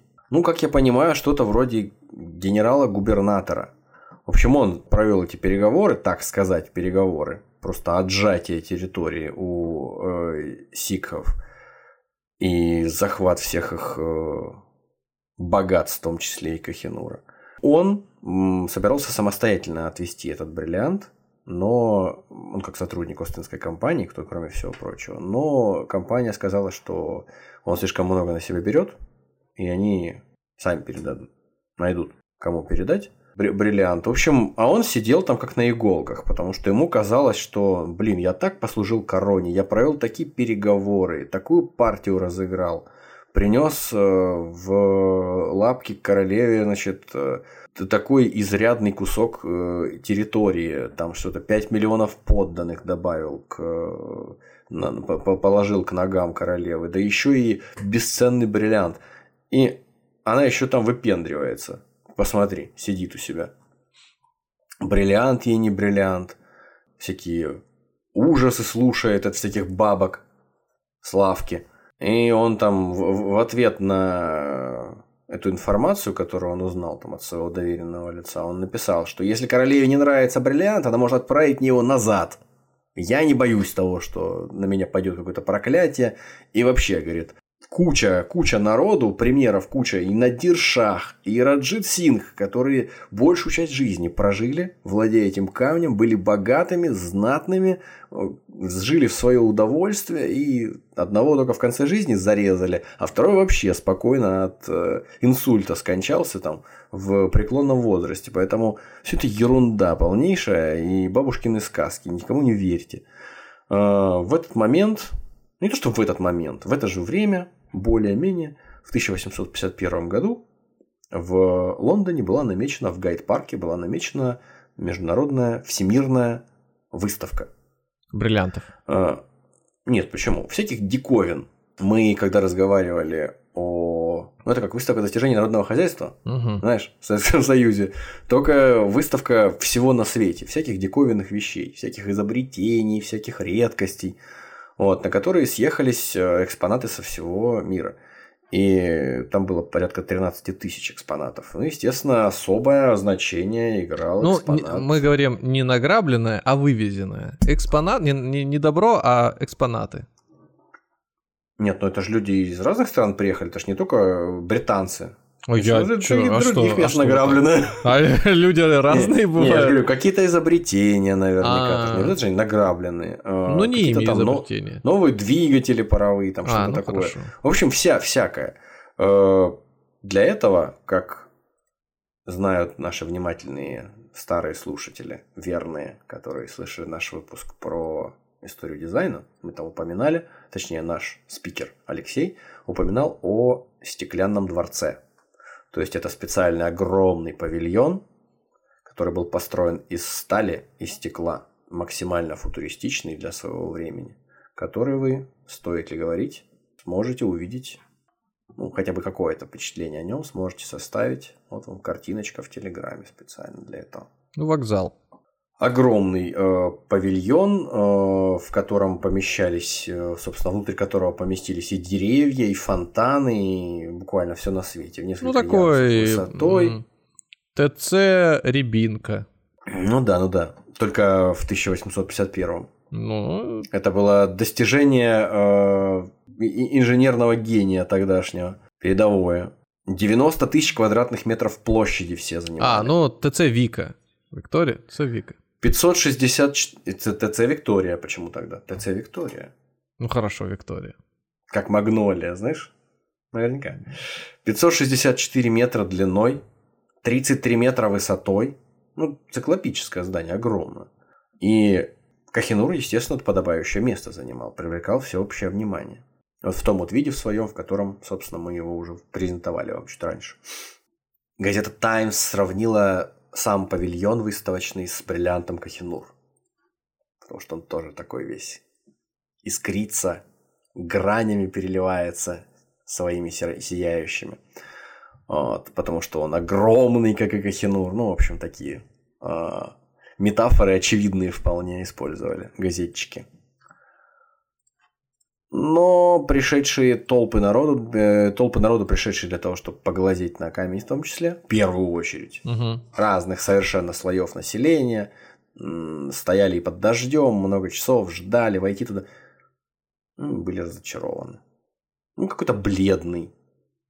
Все эти фонари газовые, которые были поставлены для того, чтобы его подсветить, они тоже как-то не особо работали. В общем, все как-то как странно. Э, Хотя там, конечно, все было тоже э, с, особым тщанием сделано, там, э, с особой тщательностью. Замки знаменитого мастера зам- замочных дел, так сказать, Иеремии Ча- Чаба, который, собственно, минуточку, даже фигурировал в историях о Шерлоке Холмсе. Чаба? А, И Еремия Чаб. А, Чап. Да. А, знаменитый мастер, который делал не раскрывающиеся совершенно замки э, того Никому. времени. Просто замок сделал, Никому красиво, раз- классно. Открыть невозможно. Нет. И ну не я, нужно. делаю зам, я делаю замки. я не, не планировал их открывать. Короче говоря, э, не понравилось людям. Не понравилось, и что-то как-то интерес сразу к выставке стал падать. Все плохо. Тот самый генерал-губернатор Дальхузи, который сидит в Индии, в шоке был от того, что происходит вообще. Потому что он э, воспринимал как личное оскорбление и до этого то, что там как э, королева относилась вообще к тому, что происходило. А тут еще и какие-то плебеи там проклятые тоже начали высказываться, что камень, видите ли, не такой яркий, как хотелось бы, какой-то странный, весь бледный. Алмаз сначала попытались э, преподнести немножко по-другому, то есть изменили павильон. Там, принц Альберт, муж э, королевы Виктории, тоже какое-то касательство к этому имел, тоже делом чести это счел, там, привлек специальных людей, которые занимались э, изменением этого павильона, там э, закрыли специальным, э, по-моему, красным бархатом стену напротив которой стоял этот камень, поставили еще больше э, фонарей, в общем, подсветили его как следует, э, закрыли всю эту панораму деревянными панелями, полностью коробком деревянным, чтобы, э, в общем, сконцентрировать внимание на э, экспонате. Стало лучше, но не намного. Все равно как-то уже впечатление было испорчено. В общем, алмаз решили переогранить. Не такой алмаз нужен королеве. То есть э, в сокровищнице королевы должен быть э, показатель того, насколько великим было достижение по завоеванию Индостана. То есть это, это символ, как мы уже говорили, это символ, который символизировал мощь государственную сначала там, афганцев, потом сикхов, а теперь еще и до, до этого великих моголов, а теперь еще и э, Британской империи, величайшей во все, во все времена. Дальхузи, который воспринимал всерьез э, как э, личную проблему все, что случилось с Алмазом, то, что он не получил должного приема, подобающего ему в Лондоне на выставке. В общем, он пригласил прославленного ученого, физика сэра Дэвида Брюстера, э, привлек к этому делу специалиста по оптике. Тот э, обследовал алмаз, проанализировал его и сделал вывод, что в сердцевине у него есть такие изъяны, которые могут э, разрушить алмаз, когда его начнут переогранять. Это, конечно, страшно. Непонятно, как быть. Вызвали лучших, итальян... Вызвали лучших голландских а, огранщиков, которые прибыли в Лондон тут же приступать к работе, но опасались опасались делать первый срез, потому что перед этим Дэвид Брюстер сказал, что может просто разрушиться сразу камень и все. И, конечно, этих э, голландских огранщиков потом пустят на фуагра, я думаю, просто за такое дело. Был прославленный герой внезапно. Артур Уэсли, первый герцог Веллингтон.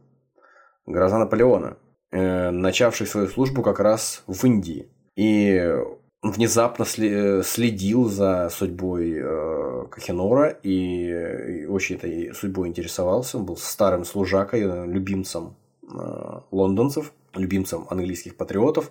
Сказали, слушай, Артур, а может ты возьмешь и того этого первый срез сделаешь? Тебя все равно никто грязью поливать не будет, ты великий герой и старый дед, все такое. А что нет? В общем, приехал герцог туда, где э, происходила огранка, чтобы старый пес ничего не напортачил, э, огранщики залили алмаз свинцом и оставили только одну маленькую грань э, для того, чтобы он точно не ошибся. И там э, специальный резец, опять же, в духе времени, на пару. Старому герцогу осталось только прислонить камень, срезать первую грань, и все, это фактически было разрезанием ленточки. То есть приступайте, ребята, он не разрушился.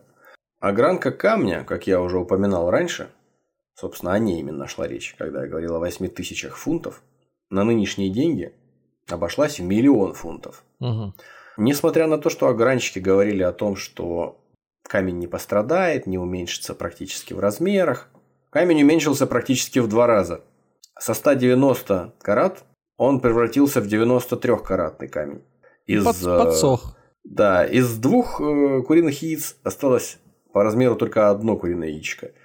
Яйцо. Вот, но зато, конечно, он заиграл новыми красками и стал прекрасен, как и подобает э, жемчужине в короне Британской империи.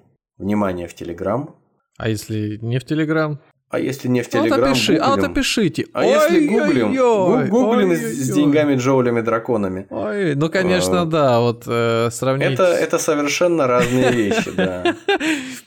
Это... это вот бриллиант, Запад... бриллиант Востока превратился в бриллиант Запада. Нет, это с фильтрами в Инстаграме и без фильтров в Инстаграме. Или так. В общем, э, этот камень, конечно, уже совсем другое впечатление произвел на зрителей. Это уже было гвоздем программы. Камень превратился в знаменитость. Именно с этих пор он стал настолько знаменит, что его именем стали называть не только корабли, беговых лошадей, но и со временем графитовые карандаши. Угу. Чего уж там. Вот, и стали упоминать в романах английских истории про таинственные драгоценные камни, на которых лежит страшное проклятие. Это такой прием литературный, который тоже появился благодаря Кахинуру.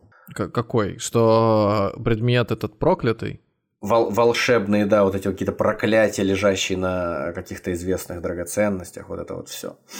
Мы забыли про Далипа Синха. про того мальчика, у которого все отобрали и которого самого выдернули из семьи и запихнули в семью английского служащего угу. Остинской компании. Его воспитали сознанием английского языка, в английской культуре, и он еще и решил перейти в христианство из сикхизма. Вот молодец что случилось какой. в 1954 году, то есть по собственной воле. Ну, он был совсем маленький. А какое? Ты, а что? Семью. Ты хочешь сказать, что, может быть, на него влияние какое-то оказывали или давление? Конечно, конечно. Так он в англоязычной среде полностью рос, его полностью оградили от его культуры, той, в которой он находился до этого. Он просто воспитывался, как будто бы ребенок, которого вот нашли на улице. И, ну, понятное дело, что у него со времен, когда ему было 10 лет и, и, и меньше, были какие-то воспоминания и ощущения того, что у него много чего отобрали, и обидели его и оскорбили. Но во многом он был любознательным юношей, и он впитывал в себя новую информацию, ему было интересно. В конце концов, он, э, как я уже сказал, перешел в христианство и попросился поехать увидеть королеву, собственно говоря которой достался тот самый Кахинур. В общем, с королевой они подружились, все э, более-менее гладко пошло, королева даровала ему много привилегий, он стал восприниматься фактически как дворянин английский, э, ему, как уже обещали, назначили содержание денежное, и э, самое интересное, что королеве после того, как она познакомилась с ним, после uh-huh. того, как они много беседовали, ей якобы было неловко, что у этого юноши столько всего отобрали, и, мол, особенно камень этот. И когда она попросила известного художника сделать ей портрет Далипа Синха, она э, вроде как даже дала ему э, Кахинур, чтобы он с ним вместе позировал. Щедрость не знает а, границ. А еще позже, еще позже, то ли я так и не понял до конца. То ли желание было самого Далипа Синха, то ли его к этому подтолкнули, подвели, что так будет правильно. Что, мол, он был маленький и несмышленый, когда у него забрали этот камень и заставили его передать его королеве фактически. А теперь, когда он узнал, какая королева прекрасная, владычица, какая, какой она прекрасный человек, и когда он стал зрелым э, уже и все осознающим, молодым Махараджей, англоязычным. Он, мол, хочет и может и должен самостоятельно ей повторно передать этот камень уже осознанно. Она попросила, однажды они встретились вместе в очередной раз, она попросила принести этот камень. Он дрожащими руками очень долго взял, взял его очень долго на него смотрел. Все начали волноваться. Не он в окно там случайно или еще что-нибудь там безумное не сделает. Но он в конце концов подошел и отдал королеве этот камень. То есть все, полностью закончилась история. Сам лично передал в здравом уме и трезвой памяти. Назад не проси. Тем временем в нашем телеграме вы можете увидеть Далипа Синха уже в более зрелом возрасте. Уже действительно похожего на настоящего Махараджу, а не на какого-то. Ну, похож. Вообще не изменился. Вот, вот как мы меняли Екатерину на эту Викторию, вот примерно то же самое получилось.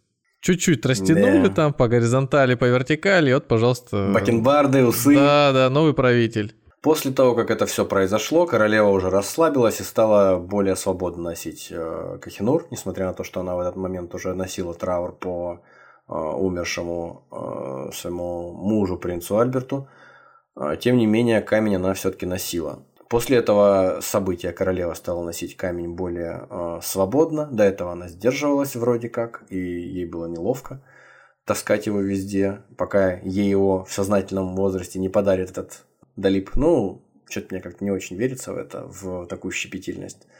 Учитывая, что камень-то все равно, в общем, э, уже отобрали, и не, отдавать никто явно не собирается. Но, тем не менее, королева стала совершать международные визиты, э, фигурировать там, показываться на этих э, раутах светских там среди королей, типа Наполеона III Франции, э, в диадеме венчал, которую конкретно уже э, Кахинур. Как мы говорили, из суеверных ли соображений или еще из каких, но как-то вот английские короли особенно Я не припомню, чтобы носили этот бриллиант. Он э, попал в королевскую корону, э, коронационную, э, в, ди, в диадему сначала, потом в корону. В общем, несколько раз перемещался между разными коронами, насколько я понимаю. Вот. И его носила и королева Виктория, и в определенный момент с 1901, по-моему, по 1910 его носила Александра Датская, жена Эдуарда VII, королева-консорт. Я вот сейчас демонстрирую вам, естественно, как она стоит в, коро... Э, в короне, которую венчает этот замечательный Кахенур. Прям в центре вот креста над ее головой, в центре короны, в центре креста находится камень. Как видно, носили его женщины, представительницы королевской семьи, не мужчины. Несмотря на то, что камень такой весь из себя ценный и, казалось бы, непосредственно должны его правители носить, а женщины все-таки не всегда были королевами. Допустим, та же самая, самая Александра Датская. Она всего лишь была королевой-консортом, а не, а не правительницей. Угу. Но, тем не менее, Эдвард VII себе в корону его не перетащил. Далип Синг последний э, из оставшихся наследников Ранджита Синха, правителя Пенджаба. Он жил, жил по-разному, жил там разгульной жизнью, э, скучал по матери. В какой-то момент он увиделся с матерью, съездил э, в Индию, и мать приехала в Лондон. Но, в общем, все это только во вред ему пошло. Он стал лелеять мысли о том, что он каким-то образом договориться с э, представителями Российской империи для того, чтобы отвоевать свою державу назад. В общем, абсурдные совершенно мысли какие-то начал вынашивать, начал много денег тратить. В конце концов, его сняли с дотации, он попытался удрать, его э, вместе с частью его семьи в районе Советского канала поймали, в 1886 арестовали, и в результате в 1893 он без гроша в кармане умер в дешевой парижской гостинице в 53 года. Вот так фактически закончилась судьба и история этого кровавого камня. Но споры относительно того, где он должен находиться, несмотря на то, что знаем, что он находится в Великобритании и никто его никуда отдавать не собирается, споры о нем не утекают, не утихают до сих пор. Потому что, учитывая, скольких мы товарищей, всяких представителей различных стран и народов перечислили, которые им в свое время владели, не мудрено, что претензии на камень предъявляют и индийцы, и афганцы, и персы, и отдельно пакистанцы, и даже талибы. На том основании, что в какой-то промежуток времени камень где-то у них находился, и поэтому он обязан, э, обязан вернуться. Но, тем не менее, ни, один, ни одна из попыток э, договориться дипломатическим путем или каким-то образом надавить на британскую корону ни к чему не привели. То есть, ну, э... верните камень. Нет. Ну, пожалуйста, ну, ну камень-то верните. Ну, хотя бы Это не обсуждается. сфоткаться дайте с ним. Ну, как вот воспринято уже. Ну, ладно. Фоткаться. Мы сфотографируем, фотографию вам пришлем, вы с ней фотографируетесь, да? Да. Хоть сколько вам вашей душе угодно. Он, допустим, несколько случаев. Э, в 1990-м Кулдип Наяр, посол Индии в Англии, потребовал вернуть камень Индии. ну, с очевидным успехом. Нет. В 2010-м, когда Дэвид Кэмерон посетил Пенджаб, премьер-министр на тот момент, английский, ему снова предложили деликатно, может, алмаз вернете? Он сказал, что если Англия согласится на это, то процесс станет необратимым. И вскоре британский музей просто опустеет. Ну, логично, правда? Нельзя отказать ему в логике, премьер-министру. За что же это такое? Мы все должны вернуть, все, что мы натащили там, в британский музей со всех своих колоний за все время существования Британской империи, вы нам прикажете, может Не быть? натащили, а нам подарили, или мы купили, привезли. Они, эти вещи, они попали в Британский музей. Сами.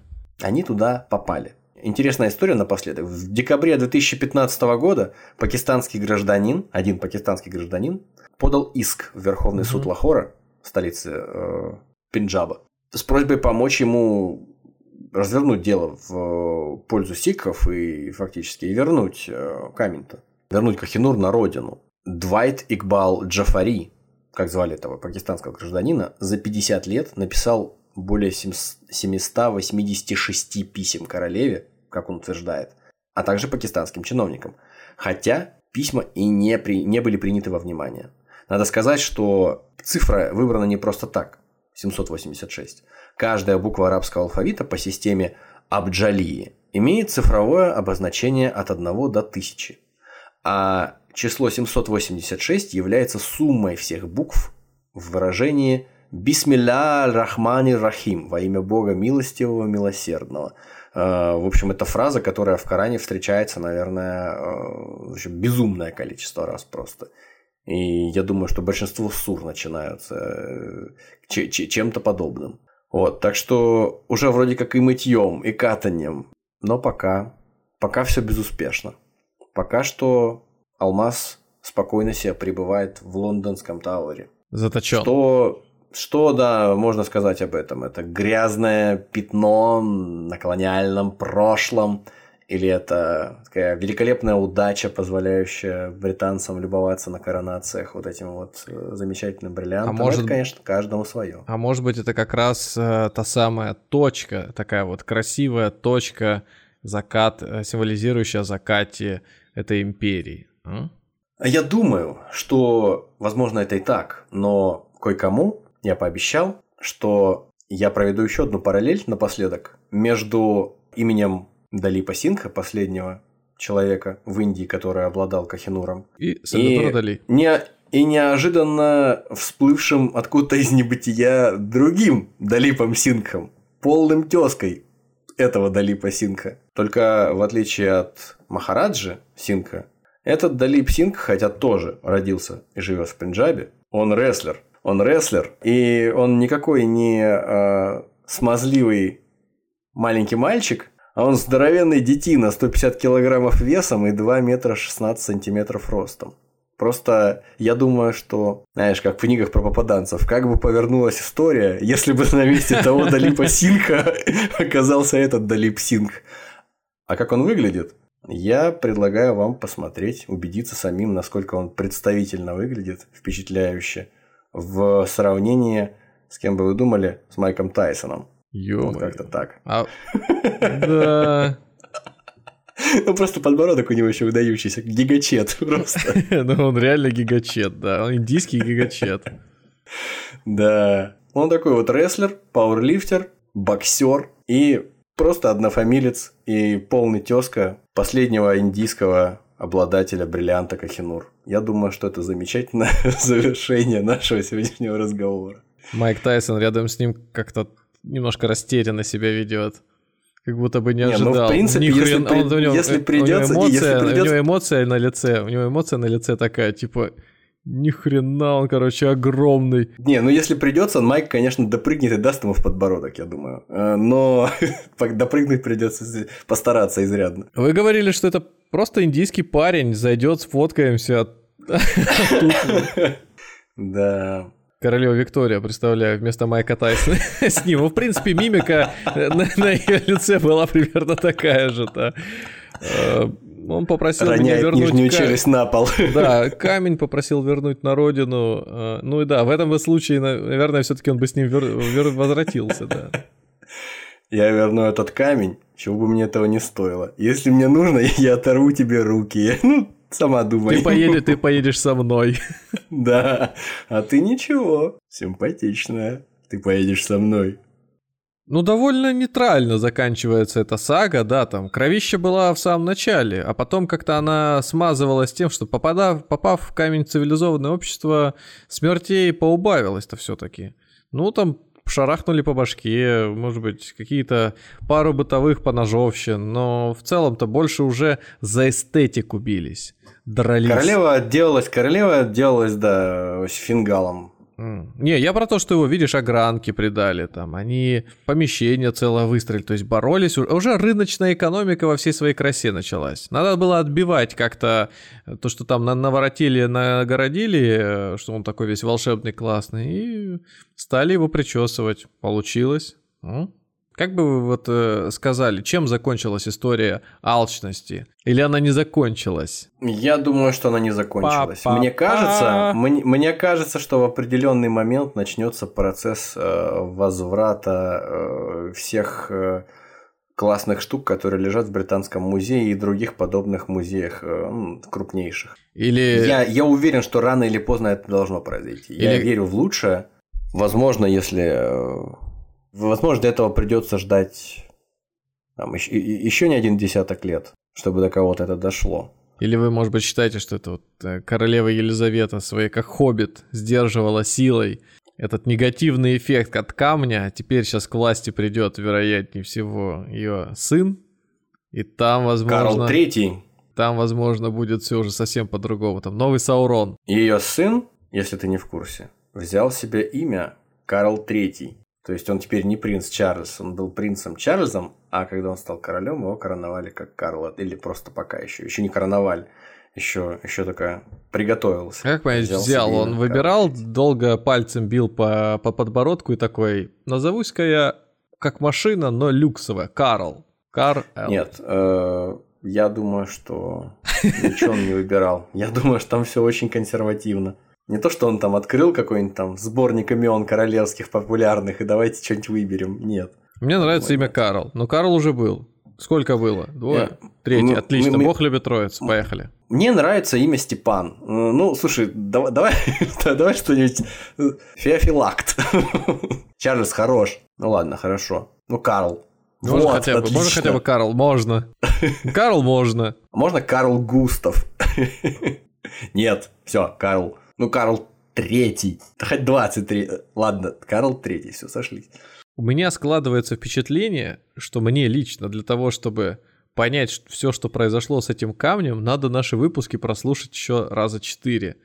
То есть это вот, э, ладно, там Джон, Джон второй, надо было, короче, каждого э, сикха или э, вообще вот правителя той или иной страны, который владел этим камнем, называть не по именам, а потому что, ну, я не знаю, там, на- на- для русского, русскоязычного, русскоговорящего уха это очень тяжело. Надо было говорить вот желтый, оранжевый, мистер оранжевый, как в, в этих э, бешеных псах. бешеных псах. Да, мистер Белый, и ты уже тогда, мистер Уайт, да, и ты уже такой думаешь, ага, белый, значит, был в тот момент, 90-е, там оранжевый, значит, был чуть-чуть пораньше. Очень тяжело, конечно, воспринимается, но с другой стороны, Они же а, мелькают просто все как падающие звезды, поэтому это тем не нужно более, запоминать. тем более, Они особенно там, умирают.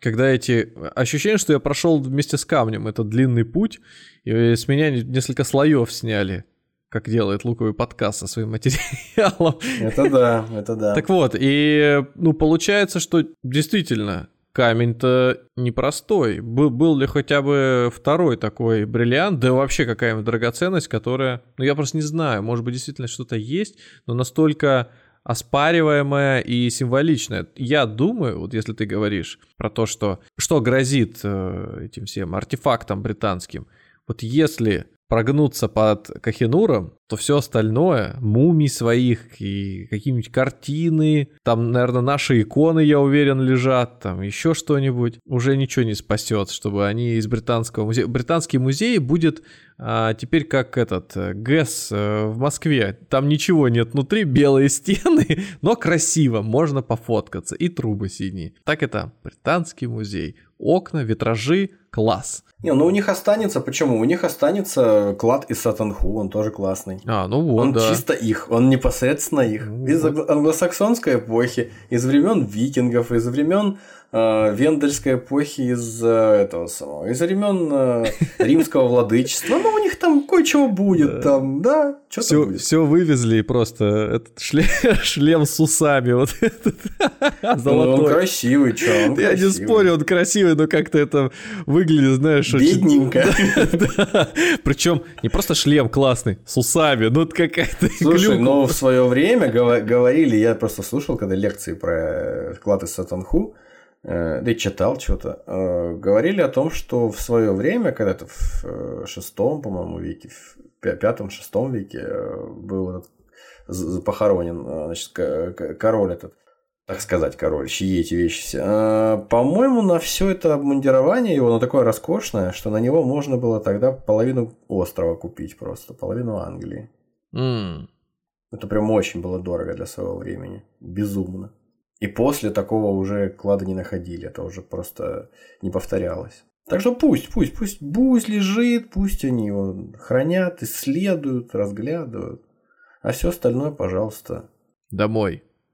Я думаю, нужно, да, нужно в этом в Твиттере или еще там где опустить флешмоб, что верните, верните э, Кахинуш Пенджаб. Если бы сейчас какую-нибудь драгоценность вот так бы вы вывезли, это сложно себе представить, конечно, повод, которым руководствовался бы, не знаю, брита- британская, британская администрация э, короля в Великобритании руководствовалась для того, чтобы создать Глава все администрации, да. чтобы вывести э, что-то. Вот. Может быть, может быть, как-то зашеймили по всем э, СМИ, и пришлось бы возвращать, да, там, с собой увез. А старье исторически нужно еще доказать, что оно кому-то относится. Кто вот мы... Я прошлый раз, прошлый выпуск, э, несколько раз, э, наверное, во время записи и за записью спрашивал, когда же все началось. А при условии, что первоисточника как такового нет, и камень просто с- с- самого произвольно воплотился у кого-то там первого на шее или в руке, но найдутся какие-нибудь эксперты на родине, э, может быть, на условно первой родине этого камня, который скажет, на самом деле он там еще кому-то принадлежал, уже, уже будет важно не для страны, а для какого-то конкретно семьи, а этот род у нас там уже не одну тысячу лет, и мы это можем доказать, там генетические тесты, все, ну, это уже ерунда начнется.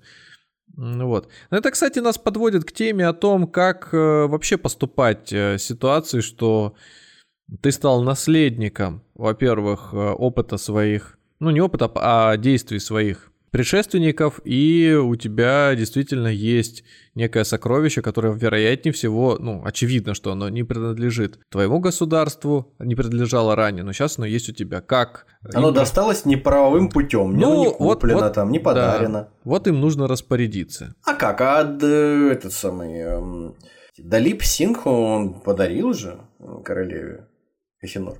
Королеве Виктории. Подарил. Лично. Можно подумать, у него был выбор, дарить или не дарить. Или себе забрать. Но он как христианин поступил. Он как Отказался. истинный христианин. Все, он что его... бессребренник. Да, Да, бессребренник. Ему ничего не нужно. Молодец какой. Вот так бы все поступали бы. Не было бы никаких проблем у нас. Ну что, спасибо, что добрались до этого момента. Передохните, выпейте водички, чайку. А может быть, вы сейчас его уже допиваете. Или припаркуйтесь, передохните, осмыслите все, что весь путь, который вы прошли, возможно, с прошлой части до текущей. Может быть, вы слушали разом или по кусочкам. Вот, но и камень, не позавидуешь ему. А его в, в конце еще он там обкромсали, как за то, каким красавцем он стал. Так и вы сейчас, подойдя к финальному э, эпизоду, узнали много о своем карандаше, который, возможно, лежит у вас сейчас где-нибудь на столе, э, дома, в шкафу, в тумбочке. Вот, что это не просто название или логотип слоника на стиральной резинке, это еще и целая богатая история, связанная с убийствами, сме- сменой власти, которая вот теперь хранится в голове, хотел сказать, на голове у правителя уже вот так вот. Записываемся прям во время, когда нового правителя Великобритании, ну, его еще официально не назначили, но очевидно, да, кто это будет, будет красоваться в ближайшие дни. Слушайте нас на тех площадках, где вам удобно. Яндекс Музыка, Apple подкасты, Spotify, CastBox, PocketCast, Overcast и так далее. До свидания. Всего вам доброго.